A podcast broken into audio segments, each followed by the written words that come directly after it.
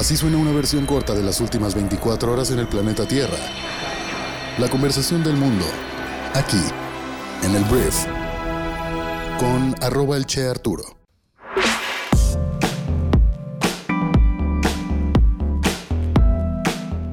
Hola, muy buenos días, bienvenidas y bienvenidos a esto que es el brief para este jueves 30 de diciembre. ¿Cómo estás? ¿Cómo vas en este penúltimo día del año, también penúltimo brief del año? Espero que estés muy bien y bueno, gracias por estar aquí, gracias por querer informarte con las noticias más importantes de México y el mundo. Entonces, comencemos. Comencemos con esto que es el brief. Comencemos. Comencemos hablando de lo que tienes que saber acerca de la política de México el día de hoy. Y hay dos temas que voy a hablar. Los dos tienen que ver con la revocación del mandato, que es esta figura en la cual el gobierno federal, a través del presidente de México, Andrés Manuel López Obrador, quiere que pues nos pregunten a los mexicanos si queremos o no que Andrés Manuel se mantenga en su puesto hasta el final del sexenio. Entonces, estas son las novedades. El presidente de México ayer propuso realizar una colecta para contratar encuestadoras y que ellas realicen el ejercicio de la revocación de mandato en caso de que el Instituto Nacional Electoral no pueda hacerlo. Señaló que la consulta de la revocación de mandato va a haber de una forma u otra, porque es un mandato constitucional. Aquí Andrés Manuel pues nos demuestra una vez más que es una persona insistente es una persona constante. Entonces, bueno, en conferencia de prensa señaló que podrían ser 10 o 5 encuestadoras quienes podrían hacer las entrevistas vía telefónica y otra parte domiciliaria y que no llevaría mucho tiempo realizarla. Además dijo que deberíamos hacer una colecta, así como la que hacemos entre los cuates para hacer una carne asada, pero para contratar a unas 10 empresas de prestigio en México para preguntar esto. ¿Quieres que siga el presidente de México o que renuncie? Entonces, son las novedades al respecto de México y al mismo tiempo pasó algo más también que tiene que ver con la revocación del mandato. Ayer la presidencia de la Cámara de Diputados a cargo de Sergio Gutiérrez Luna informó que desistió de la denuncia presentada ante la Fiscalía General de la República en contra de los consejeros electorales del INE que votaron por suspender el ejercicio de revocación de mandato ante la falta de presupuesto. La historia la platicamos aquí, pero te la recuerdo rápidamente. El INE dijo que no podía hacer la consulta, esta, la misma consulta de la revocación de mandato, porque no se le había asignado el presupuesto suficiente para hacerlo, pues de acuerdo a los estándares de una institución como el INE. Ante todo esto, pues se enojaron muchas partes de Morena y entre ellas, pues la Cámara de Diputados puso una denuncia ante la Fiscalía General de la República pues tras, para ir tras los consejeros que se opusieron a hacer la revocación de mandato. El hecho de que fueran denunciados ante la fiscalía estos consejeros pues fue muy criticado porque parecía pues una opresión, ¿no? O sea, poner el peso de la ley sobre pues las personas que estuvieran en contra del mandato presidencial. Fue muy criticado, Andrés Manuel dijo que nada que ver, chavos, esto no tiene nada que ver, no es verdad lo que dicen esas personas. Pero volviendo a la noticia de la Cámara de Diputados, ayer en redes sociales señalaron que tras escuchar con pluralidad, apertura y buena fe, que yo tendría algunas reservas al respecto, se decidió tomar todas las acciones jurídicas para que no continúen las indagatorias penales. Esta presidencia manifiesta siempre su disposición de escuchar y atender a todas las voces como una labor permanente e incluyente. Entonces, con esto se termina ya la persecución, vamos a llamarle, o algunas personas lo llamaron así, a los consejeros del INE por pues negarse a hacer la revocación de mandato el 10 de abril. Y así se cierra este capítulo. Y veremos qué acaba sucediendo porque el hecho de que AMLO ya ponga sobre la mesa el hecho de que haya una, una colecta masiva y que haya encuestadoras que la hagan por fuera del INE, pues ya nos deja decir que Andrés Manuel evalúa la posibilidad de que pues tal vez pierda ante los tribunales si esto se sigue peleando. Entonces, bueno, esa es la historia hasta ahora. Hablemos ahora de una nueva vacuna en México que fue aprobada el día de ayer, porque México le dio el visto bueno a la vacuna cubana Abdala contra el COVID. La Comisión Federal para la Protección contra Riesgos Sanitarios, la COFEPRIS, autorizó el miércoles su aplicación al considerar que cumple con los requisitos de calidad, seguridad y eficacia, según reza un comunicado. México se convierte así en uno de los primeros países en autorizar esta vacuna, que se une a las otras nueve que están siendo utilizadas para inmunizar a la población en pleno auge de contagios por la variante Omicron. Te cuento un poquito de la vacuna. Abdal es la primera vacuna latinoamericana en recibir una autorización de las autoridades sanitarias mexicanas y en julio el Centro para el Control Estatal de Medicamentos de Cuba aprobó la aplicación de esta vacuna tras comprobar una eficacia del 92.28% en contra del COVID. Que atención aquí porque es más de lo que te da AstraZeneca, entonces bueno, esta vacuna ya podrá ser aplicada en nuestro país y recordamos que Cuba tiene una reputación buenísima en todo lo que tiene que ver con medicina. Esperemos que esto también sea una muestra más de ese tema. Vámonos a hablar del planeta, porque hay algunas noticias que debes conocer que tienen que ver con la paz mundial, que pues nos compete a todos y a todas tener paz, ¿no? Eh, el día de hoy el presidente de Estados Unidos, Joe Biden, tiene previsto pues hablar en una conversación por teléfono con el presidente de Rusia, Vladimir Putin, para discutir diferentes temas, incluidos los próximos compromisos diplomáticos con Rusia y la crisis en torno a Ucrania, que este último tema es el que nos tiene un poco tensos, porque ya hay ahí pues, misiles apuntados tal cual de uno al otro, ¿no? Entonces, ayer la, la portavoz del Consejo de Seguridad Nacional, Emily Horn, anunció que esta llamada tiene todas las intenciones de resolver estos problemas de la manera pues, diplomática, de una manera no violenta.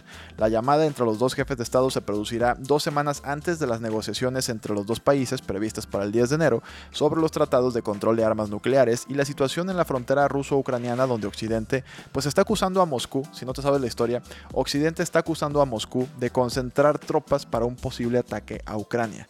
Entonces, esto es lo que se tiene que negociar. Esto es un preámbulo a lo que ya van a ser negociaciones formales. No es como que ya van a atacar a Ucrania a los rusos. Pero te digo, está tenso. Porque hay muchos países en contra de Rusia. Y del lado de Rusia está China, que al parecer llevan una muy buena relación.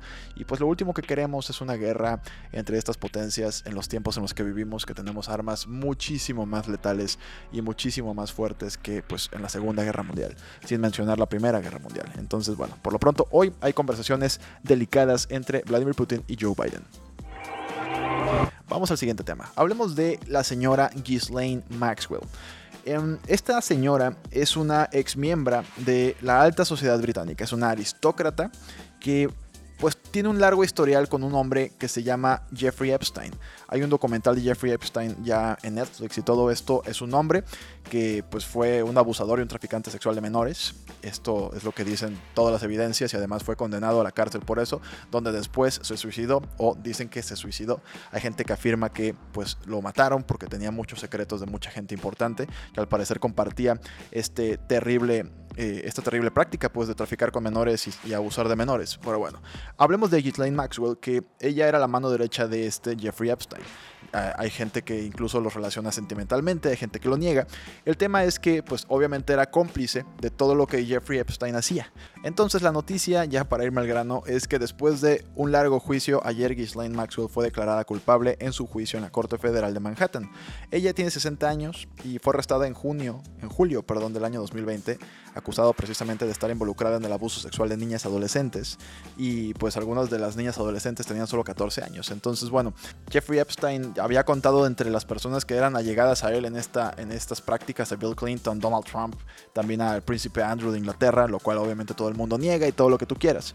El tema es que este veredicto marca una conclusión dramática para un juicio inesperadamente rápido. Originalmente se esperaba que los procedimientos tomaran al menos seis semanas y los fiscales llamaron a 24 testigos durante 10 días y los abogados defensores llamaron a 9 testigos durante 2 días.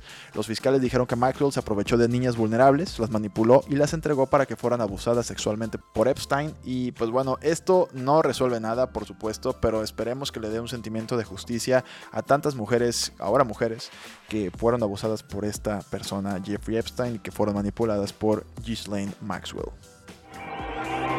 Hablamos de empresas y voy a hablar de TikTok porque hay un, hay un problema legal que tiene TikTok que me pareció muy interesante compartir. Es lamentable lo que sucedió, pero es interesante también. Hay un moderador de contenido que está demandando a la compañía, que es un moderador de contenido, es el encargado de pues, ver lo que publica la gente y pues si es algo que no debería estar en la plataforma, también es la persona encargada de bajarlo.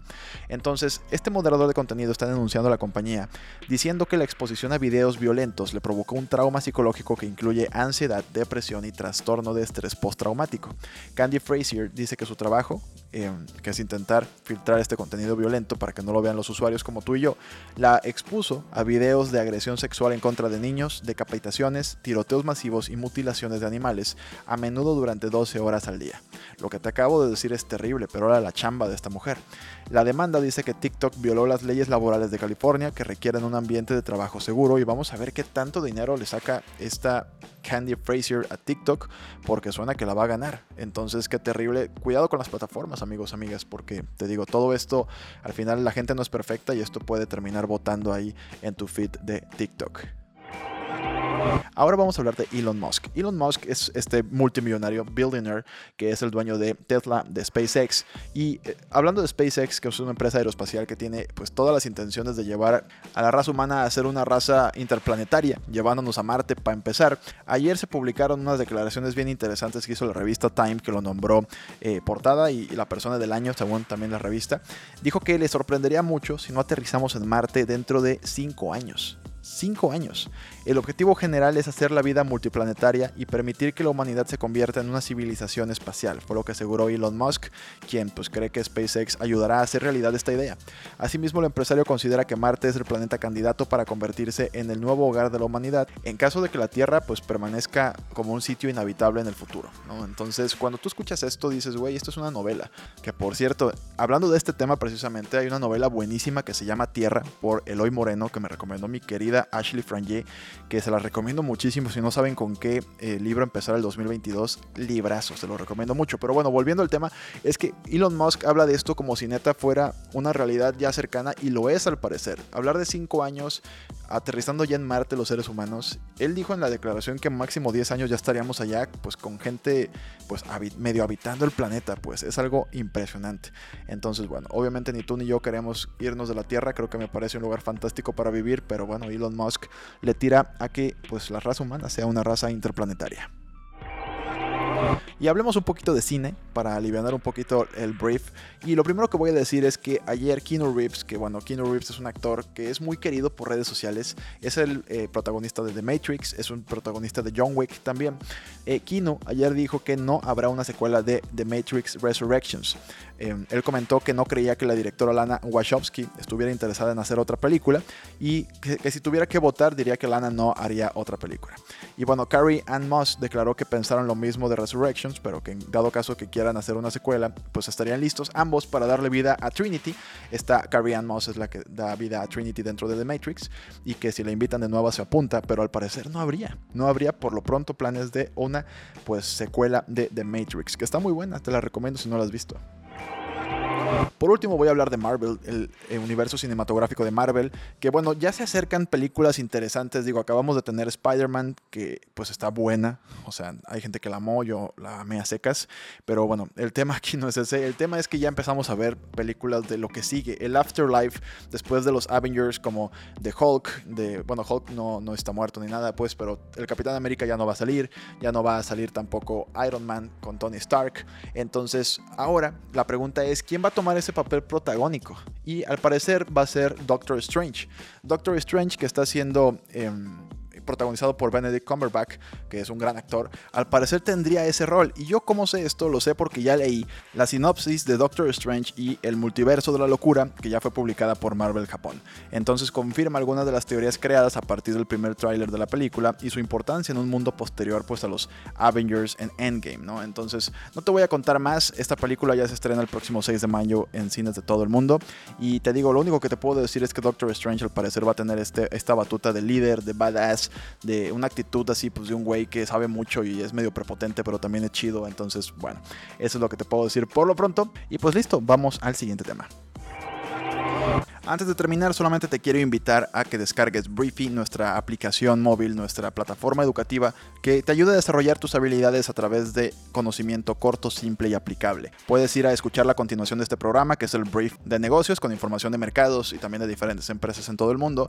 Y el día de hoy particularmente te recomiendo muchísimo que vayas a leer un artículo que se llama 5 lecciones para lanzar una startup, muy muy interesante. También tenemos una tendencia que se llama 6 cosas sobre ciberseguridad que no sabíamos el año pasado. Y también resumimos un libro que se llama a World Without Work, o sea, un mundo sin trabajo. Y este libro es una exploración de cómo la inteligencia artificial traerá desempleo a tantas industrias y por qué eso no tiene por qué ser algo malo. Ahí está el plot twist. Entonces, para acceder a todo esto, lo único que tienes que hacer es descargar Briefy y seguir las instrucciones que te van a dar la misma plataforma y el correo que te vamos a mandar cuando inicie sesión en la plataforma con tu nuevo usuario. Si ya hiciste esto y no viste un correo electrónico, por favor checa la carpeta de spam porque esto está automatizado. Si te llegó, te llegó sí o sí Y si por alguna razón no te llegó, por favor escríbenos a hola.com para solucionar tu caso en específico, ¿sale? Entonces, bueno, te agradezco mucho que me hayas escuchado. Muchas gracias por compartir este programa con amigos, familiares, vecinos, colegas que crees que les pueda generar valor. Y nos escuchamos mañana en el último día del año y en el último brief de este año 2021. Entonces, que tengas un gran día y nos escuchamos en la próxima edición de esto que es el brief. Yo soy Arturo. Adiós.